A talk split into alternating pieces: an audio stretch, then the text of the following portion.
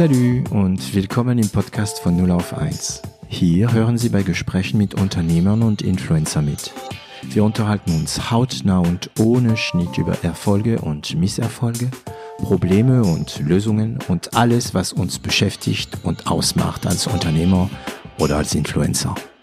Ich bin David Treins, Gründer und CEO von L'Agence, eine Internet- und Content-Agentur aus Süddeutschland. Also Studium fertig. Erstmal äh, in der Beratung gegangen. Ja, war ein Praktikum. Also ich War bin, ein ich Praktikum. bin genau, ich bin Mhm. wirklich, also als das Studium fertig war, bin ich sofort nach Alzumi äh, äh, nach äh, Berlin zum Entrepreneur First Programm gekommen. Okay, okay. Und im Praktikum, also dieser Wunsch zu gründen, also Ja. äh, hattest du den? War das intuitiv, weil du sowieso auf eine Unternehmerfamilie konnte? Hättest du dich zum Beispiel vorstellen können, in der Beratung eine Zeit lang zu arbeiten? Also der Wunsch war nicht immer da, sogar ganz im Gegenteil. Bis zum Beginn des Masters kannte ich, hatte ich das nicht im Kopf als Karriereoption. Äh, Ich, ich habe da, hab das überhaupt nicht im Kopf gehabt, selbstständig machen, gründen, null Berührungspunkte mit gehabt im Studium. Und äh, dann gab es aber einen äh, ja, Familienbekannten, der hier im, im Berliner Startup-Ökosystem einen Hörgeräte-Startup gemacht hatte. Und ähm, über den bin ich irgendwie auf die Idee gekommen und dann habe ich eine Hochschulgruppe in Karlsruhe gefunden, die Pioniergarage, Mhm. ähm, die ja gründungsinteressierte Leute einfach zusammenbringen möchte. Und mit dem bin ich auf einen Trip gegangen nach Indien, zwei Wochen Startup-Tour, da haben wir jeden Tag in Indien drei Firmen angeschaut. Und das muss ich sagen, wie gesagt, ich hatte vorher null mit Startups zu tun. Und das hat mich unfassbar begeistert und motiviert und inspiriert. Da waren also ja äh, Personen, die die wirklich ihr Leben aufs Spiel setzten in Indien, äh, Dinge entwickelten, sei es für die Stromversorgung, sei es für äh, Medizingeräte, die wirklich in Indien einen einen einen riesen Fortschritt bringen Mhm. und die wirklich mit ihrem ganzen Hab und Gut versuchen, da die Situation in Indien zu verbessern. Und man sah aber auch, dass die wirklich was bewegen können und und echt äh, eindrückliche Fortschritte machen. Und das hat mich so unfassbar begeistert. Ab der, ab den zwei Wochen war, war das mein Karrierewunsch.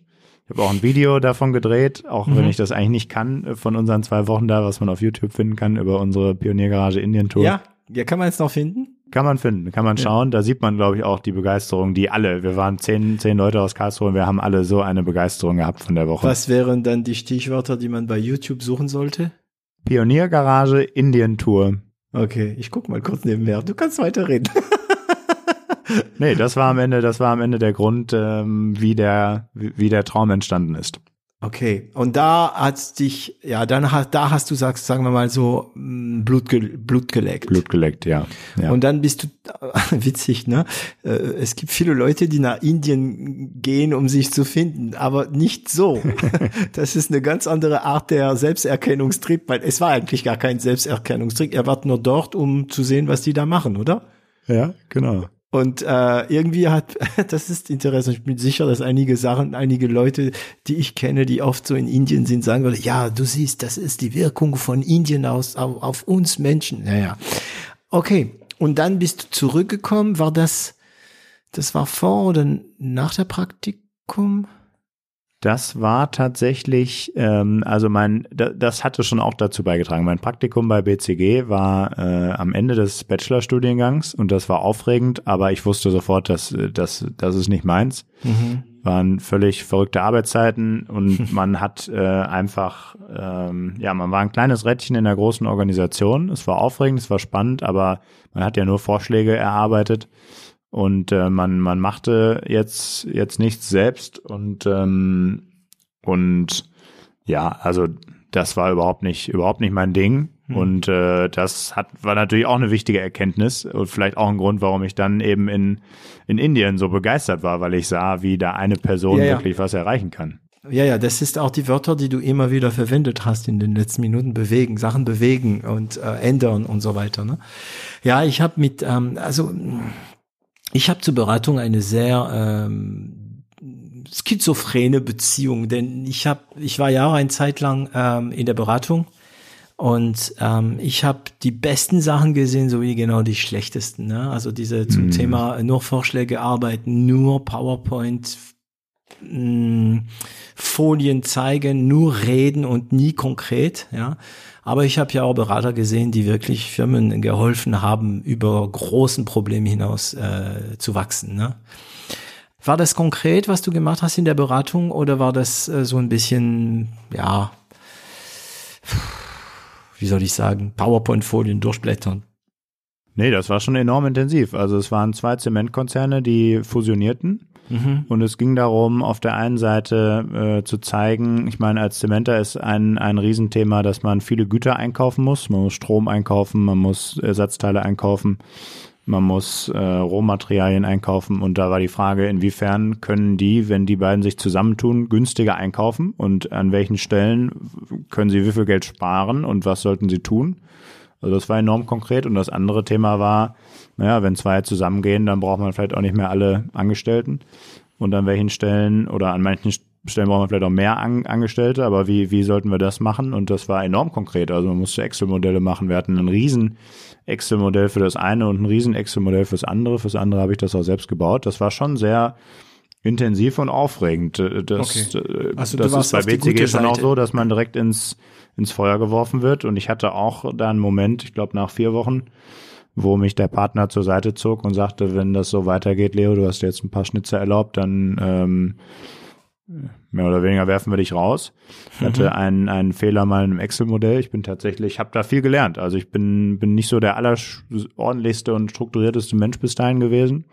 Oh, und ja. das hat sich sehr geändert dadurch. Äh, es war, war, eine, war eine super Zeit, aber die, dieses Arbeitssetting, dass man da vom Partner abhängig ist, dass man da bis nachts, nachts um vier teilweise dem Partner was präsentiert und dass man aber eigentlich aufs große Ganze ähm, dass man halt nicht so gestalten kann, sondern eigentlich für wen anders gestaltet, das gefiel mir halt nicht. Mhm. Heißt also, dieses Wunsch Unternehmer zu werden, ist eigentlich bei dir mehr aus der Wunsch, was zu bewegen, nicht ein kleines Rad zu sein, richtig, sondern ich richtig. will selbst was bewegen, ich will selbst, also auch wenn, also sehen, was ich bewege, oder? Ja, ja, komplett richtig. Dann kam noch ein Trip mit meinem Vater, bin ich äh, in Silicon Valley gefahren, so ein bisschen ja. inspiriert aus der Indien-Tour, habe ich da sozusagen selbst eine Startup-Tour für ihn und mich organisiert, weil er das auch, Thema auch spannend findet. Und dann haben wir auch eine Woche lang oder zwei, jeden Tag zwei Baustart, dann wirklich fokussiert nur auf Bau mhm. äh, Baustartups im, im Silicon Valley besucht, äh, waren echt Holo-Bilder zum Beispiel, waren echt coolen, coolen Startups, das war total nett. Aber wie plant man denn äh, so ein Tour? Also das heißt, ich habe die einfach angeschrieben, so wie wir es bei der Pioniergarage auch gemacht hatten. Ich also habe recherchiert, ich, ich, was gibt's für Baustartups. Leopold, weil ich merke gerade, wie deine Herangehensweise an Sachen völlig anders ist. Und zwar dieses Master um deine Idee für einen Job und jetzt planst du ein Tour mit deinem Vater durch die Startups. Das ist total spannend. Ähm, das heißt, du stehst da und sagst, ja komm, gehen wir nach äh, Amerika äh, in das Silicon Valley und besuchen wir ein paar Startups. Das war die Idee. Ja, das war die Idee, weil ähm, ich ja schon auch weiß, er macht das, machte das seit wahrscheinlich 30 Jahren seinem Beruf und, und ist, ist sehr offen und, und hat selbst auch Ideen. Und ich habe gedacht, das, äh, das hilft uns bestimmt. Und mhm. ähm, ich fand diese, diesen Trip nach Indien eben so cool. Und da habe ich gedacht, ja, also ähm, die besten Startups, wo man sich am meisten von abgucken kann, äh, die besten Ideen, zumindest laut meiner damaligen Ansicht, sind im Silicon Valley. Ich mhm. hatte auch einen Schulfreund, der damals da war, den ich eh besuchen wollte. Und so fügte sich das zusammen. Dann habe ich die okay. spannendsten Baustartups einfach kalt angeschrieben und äh, ah genau, das wäre die nächste Frage gewesen. E das heißt, angeschrieben und gesagt, hey, wir würden euch gerne besuchen und genau, von und sagen wir mal von von 100, die du angeschrieben hast, im Prozent, wie viel ähm, vielleicht 10 Prozent geantwortet oder 10, 20 Prozent, also es also es nicht kam alle. gut an. Okay, cool. Und dann Aber Genau, dann äh, das war auch ein wichtiger Baustein, glaube ich, weil tatsächlich in dem Trip ähm, ähm, haben mein Vater und ich natürlich auch nach jedem Besuch diskutiert. Ähm, und da sind schon auch noch mal eine ganze Reihe von, von Ideen gekommen. Und im, ich glaube, kurz vor dem Trip hatte mir ein Arbeitskollege äh, bei Stuttgart 21 lustigerweise von diesem Entrepreneur First Programm erzählt. Mhm. Ähm, und ab dem Moment wusste ich von diesem Programm. Und dann kam eben noch dieser Trip in Silicon Valley, wo ich auch noch ein paar Ideen da mit meinem Vater durch spielen konnte oder auch Ideen mhm. kamen. Und in diesem Urlaub habe ich mich dann beworben für dieses Entrepreneur First Programm. Okay, also Entrepreneur-Programm in Berlin beworben. In Berlin. Aber man bewirbt sich damit eine Idee oder mit nur einem Wunsch. Äh, Nein, das ist das Besondere an diesem Programm. Ich bin auch ein Riesenverfechter dieses Programms. Die, du bewirbst dich als Individuum. Mhm. Es ist wie ein Accelerator-Programm, wie ein Y-Combinator-Programm, aber für Individuen, bevor sie die fixe Idee haben. Natürlich. Passt eigentlich zu der Mentalität von Investor, Investoren in allgemein. Ne? Die gucken erstmal auf die Leute, bevor sie auf die Idee gucken. Ja, vielleicht. Mhm. Aber im mhm. Endeffekt ist die zentrale Philosophie von EF, dass äh, wenn sich zwei oder drei Leute zusammentun, dass jeder irgendwo dann doch ein Spezialfeld hat, eine Spezialkompetenz. Jeder hat irgendwas Verrücktes. Und wenn man äh, in meinem, in unserem Fall Robert und meine Kreise der Verrücktheit oder der Spezialkompetenz übereinander legt, dass man in diesem, in diesem überlappenden Bereich dann nach den größten Herausforderungen und Problemen suchen sollte, die die Menschen haben und dann erst, also zuerst nach Problemen suchen, weil es gibt genug Probleme, das ist einfach viel einfacher zu finden mhm. und sich auf ein Problem eigentlich versteifen sollte. Auf, auf zwei Personen mit einem Overlap und in diesem Overlap muss ein Problem sein. Und das ist eigentlich die Philosophie von EF, um mit einer Gründung zu beginnen. Und das finde ich sehr toll, weil eigentlich heute, wenn man mit Leuten spricht, hört man das eine oder andere Mal, ja, ich würde auch gern gründen, aber mir fehlt die Idee. Mhm. Und da sagt EF eben ganz klar, das ist die völlig falsche Herangehensweise. Du brauchst nicht unbedingt eine Idee. Klar, du solltest schon ähm, ein bisschen natürlich äh, Gedanken haben und reflektiert sein. Aber tatsächlich in diesem Programm geht es nicht darum, mit einer Idee darum zu laufen und nach einem Mitstreiter zu suchen, sondern es geht darum, einfach einen komplementären Mitstreiter zu finden und dann von der gemeinsamen Schnittmenge aus loszusuchen. Da sind wir wieder beim Selbstfindung, oder? Ja. Das ist ein rekurrentes Thema anscheinend heute. Ähm, und da hast du den Robert Meyer kennengelernt, oder? Genau, direkt äh, am, am zweiten Tag des Programms, oder ja, der war am ersten Tag nicht da, am zweiten Tag des Programms bin ich ihm über den Weg gelaufen und dann haben wir, also ein wenig wie ein Speed-Dating das Programm, weil es sind sozusagen Zweierteams erlaubt und äh, die Idee ist, so schnell wie möglich in diesem Programm ein Zweierteam zu bilden. Du wirst ständig evaluiert und wenn, wenn EF nicht sieht, dass du genug Fortschritt machst, dann empfehlen sie dir auch eben, dich zu trennen und in, in ein, ein, anderen, ein anderes Team zu suchen. Und das wird auch gefeiert, wenn man sich trennt, weil es eben nicht als äh, als als Failure, Misserfolg. als mhm. als Misserfolg äh, gilt natürlich, weil man soll durchprobieren, bis man das Optimale gefunden hat. Und bei uns war es aber sozusagen direkt am zweiten Tag, dass wir ins Gespräch gekommen sind. Ich habe Robert äh, von einer anderen Studienarbeit von mir erzählt, wo ich mit Zementmühlen zu tun hatte und großen Datenmengen aus Zementmühlen. Da hatte ich auch noch einen Datensatz und hatte ein kleines Paper geschrieben Mhm. Und äh, das hat Robert enorm begeistert. Er hatte bei Flixbus auch Regelungstechnik eingesetzt, mhm. um Ticketpreise von Bus, äh, Busfahrten auszusteuern. Und ähm, dieses Bild dieser gigantischen Zementmühlen, ähm, das fand er irgendwie cool und so, ja, ging das bei uns los. Und was ist sein Speziellfach? Also sein Fach? Er hat ähm, Neurowissenschaften studiert, Neuroinformatik, okay. beziehungsweise äh, Neuroscience, ja, Neurowissenschaften in Osnabrück und dann ähm, seine Masterarbeit oder sein, sein Master und, und seine Promotion in Berlin gemacht am Bernstein Center und da das Katzengehirn simuliert. Eine Schnittstelle aus Neuroinformat, aus, aus Neurowissenschaften und Informatik, aber er hat dann auch schon viel Open Source Software entwickelt mhm. und ähm, ja, er ist Neuroinformatiker.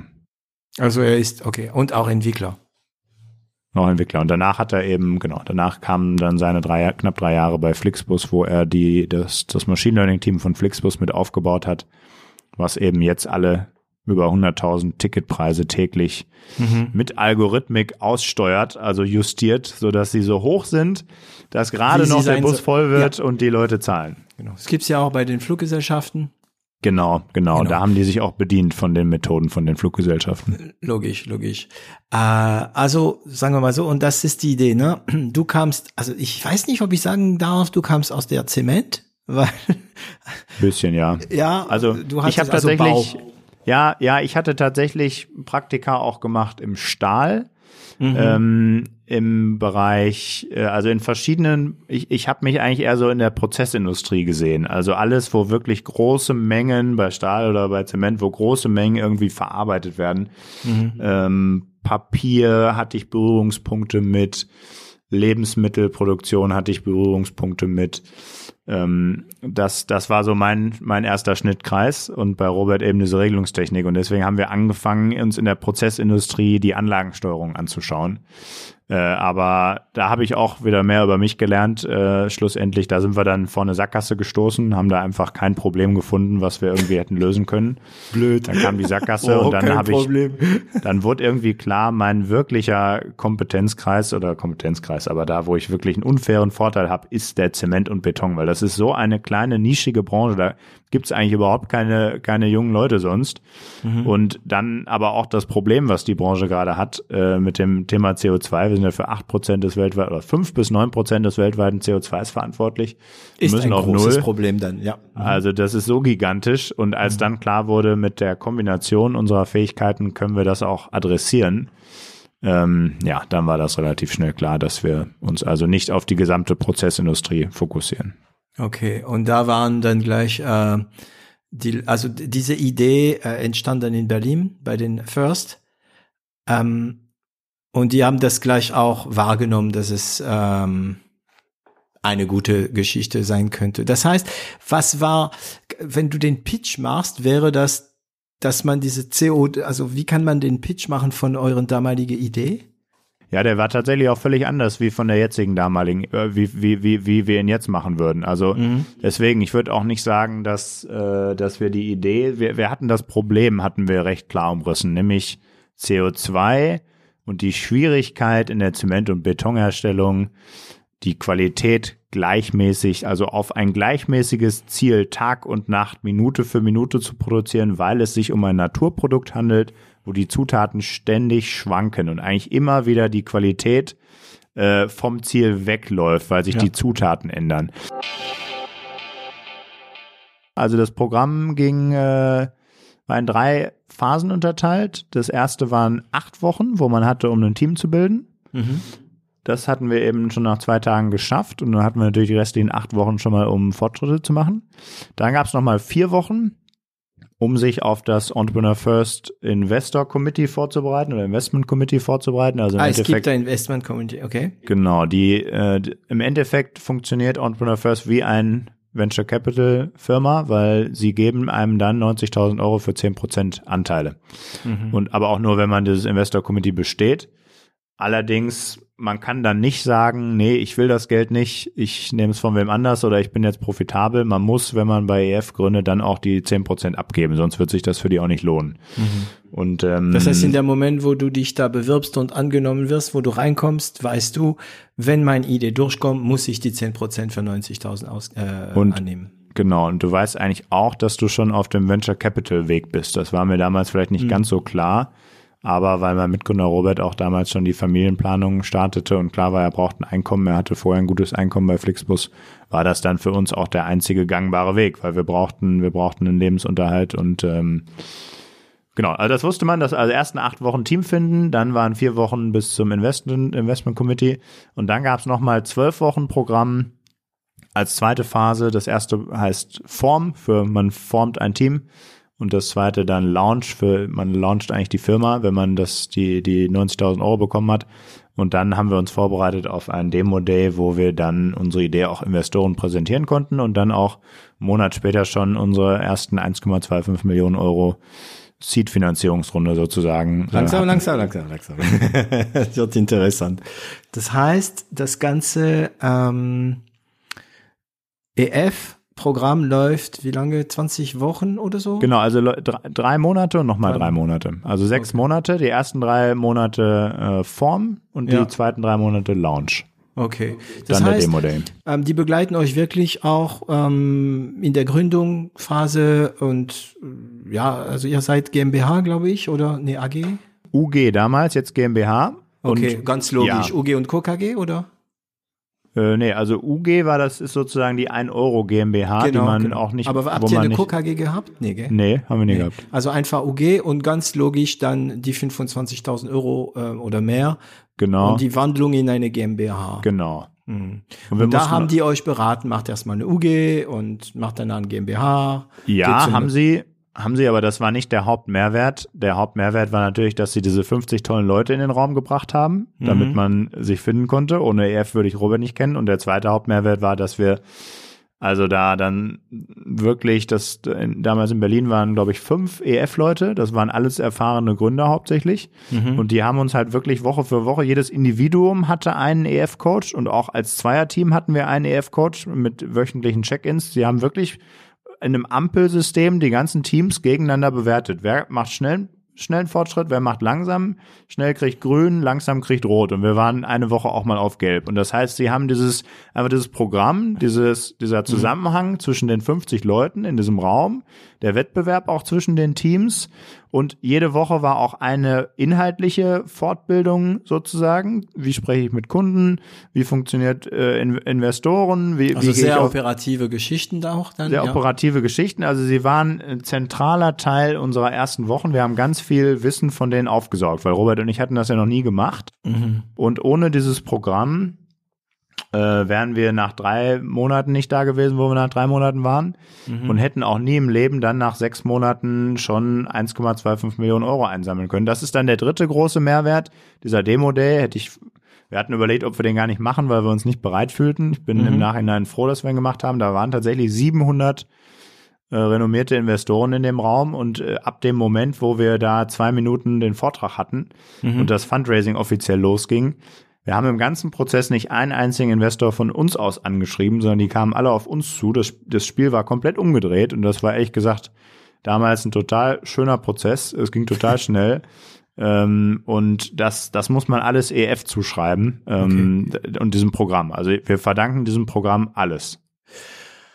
Okay. 1,5 Millionen dann nach sechs 1, Monaten? 1,25. 1,25. 1,25 Millionen. Wie viel Prozent? Kann ich dir nicht sagen. habe ich vergessen. Ihr seid doch alle gleich. ja, ich habe ich hab auch die Frage. Also, also du hast ja gesagt, ihr seid ja schon äh, ähm, äh, nicht mehr mehrheitlich, ne? Ähm, Robert und, und du. Aber okay. Also es, es war, sagen wir mal so, die, Val die Valorisierung darfst du natürlich auch nicht geben. Aber, aber die, die war gut damals. Die war gut. Es war damals eine Zeit, 2019, äh, äh, die Zinsen waren niedrig, das Geld floss umher. Mhm. Äh, wir, wir hatten viel Nachfrage da. Es war, war eine gute Bewertung. Okay. Das heißt, also ich kann zweistellige sagen, ich glaub, haben, Millionen. Ich glaube, wir haben 20 Prozent oder irgendwas in dem Bereich haben wir abgegeben, zwischen 22 und 18 Prozent. Ah, ich weiß nicht mehr genau. Sagen. Okay. Also ihr wart so am Ende, also nach der Runde mit 1,25 Millionen wart ihr beide noch mit, sagen wir mal, mehr als 50 Prozent drin. Ja, viel, viel mehr. Nein, genau. das war genau. Ja, okay. Also. Ähm, gut, das heißt, sechs Monate nach der, nicht mal Gründung, ne? also sechs Monate nach der EF-Start, ja. kriegt ihr 1,25 Millionen. Für was? Für das, also ich meine nicht halt, den Prozent, sondern um was zu tun. Ja, ne? Ach so, um was zu tun. Ich dachte, du meintest, äh, was hatten wir bis dahin erreicht, um das ah, überhaupt zu kriegen? Das nee, auch, ja, stimmt. Das auch. Ja, also wir hatten im Endeffekt ähm, einen ersten Prototypen gebaut, der schon bei Spender in Erwitte im Zementwerk lief. Mhm. Ähm, und wir hatten drei Kunden, de denen wir ein Pilotprojekt verkauft hatten. Einer war, hatte glaube ich noch nicht unterschrieben dann, aber das passierte im Laufe des Projekts. Also wir hatten drei unterschriebene Pilotprojekte, die waren irgendwie jeweils so zwischen acht und 15.000 Euro wert mhm. für irgendwie ein halbes Jahr oder so. Und also die zahlen ähm, monatlich, ne? Das ist äh, die Kunden zahlen monatlich. Ja, also das ist jetzt inzwischen alles ganz anders, aber damals für so ein Pilotprojekt ist eigentlich die Idee, dass eine Firma 10.000 Euro zahlt und dafür machen wir das Projekt äh, und, und zeigen, zeigen mhm. halt was. Mhm. Das war damals eher der Deal. Und äh, das war im Endeffekt ähm, waren das unsere, das, was wir erreicht hatten, eben diese drei Pilotprojekte, ein Prototypen, der funktionierte, erste technische er Erkenntnisse, dass es funktionieren kann im Zementwerk und eben unser Team, was, ja. wo irgendwie jedermann klar war, okay, der eine hat äh, im Endeffekt bei Flixbus was ganz ähnliches gebaut. Da ging es nicht darum, die Zementqualität und Betonqualität zu prognostizieren und dann die, die Einstellungen fein zu justieren, sondern da ging es darum, zu prognostizieren, wie viele Leute in einen Bus gehen und dann den Preishebel zu adjustieren. Mhm. Aber eigentlich genau dasselbe echtzeitfähige Machine Learning Regelungstechniksystem. Und dann kommt auch noch einer dazu, der, der im Zement und Beton groß geworden ist. Das, also die, die Teamkombination, die, die Pilotprojekte, das, die, die Technik, das war, warum wir das Geld kriegten. Mhm. Und natürlich auch, weil es mit CO2 zusammenhängt und jedermann irgendwie klar ist, okay, wenn Zement für fünf bis neun Prozent des weltweiten CO2s verantwortlich ist und wir da runter müssen, dann wird da einfach enorm viel passieren müssen. Und da werden Anbieter, die dabei helfen, werden, werden wichtig werden. Mhm. Ja, und wir hatten den Auftrag damit, ähm, das, das Produkt weiterzubauen, Umsätze zu machen und äh, Leute einzustellen. Okay, und das habt gesagt. ihr dann gemacht. Das haben wir Räume dann gemietet, Leute eingestellt. Ja. Wann war das? 2000? Das war im Mai 2019 und bis das Geld auf dem Konto war, war es glaube ich Juni, Ende Juni 2019. Mhm. Ist ein komisches Gefühl, ne? Wenn da auf einmal 1,25 Millionen auf dem Konto kam, war das so oder war das ein Extrakonto? Äh, nee. Ihr? nee, das war wirklich, ja. hier ist Also das es war unser Commerzbankkonto und es war ein verdammt skurriles Gefühl, weil mit solchen großen Summen hatte man vorher äh, nie zu tun gehabt. Auch 90.000 Euro war schon ein total skurriles ja. Gefühl. Screenshots gemacht? Ja, definitiv.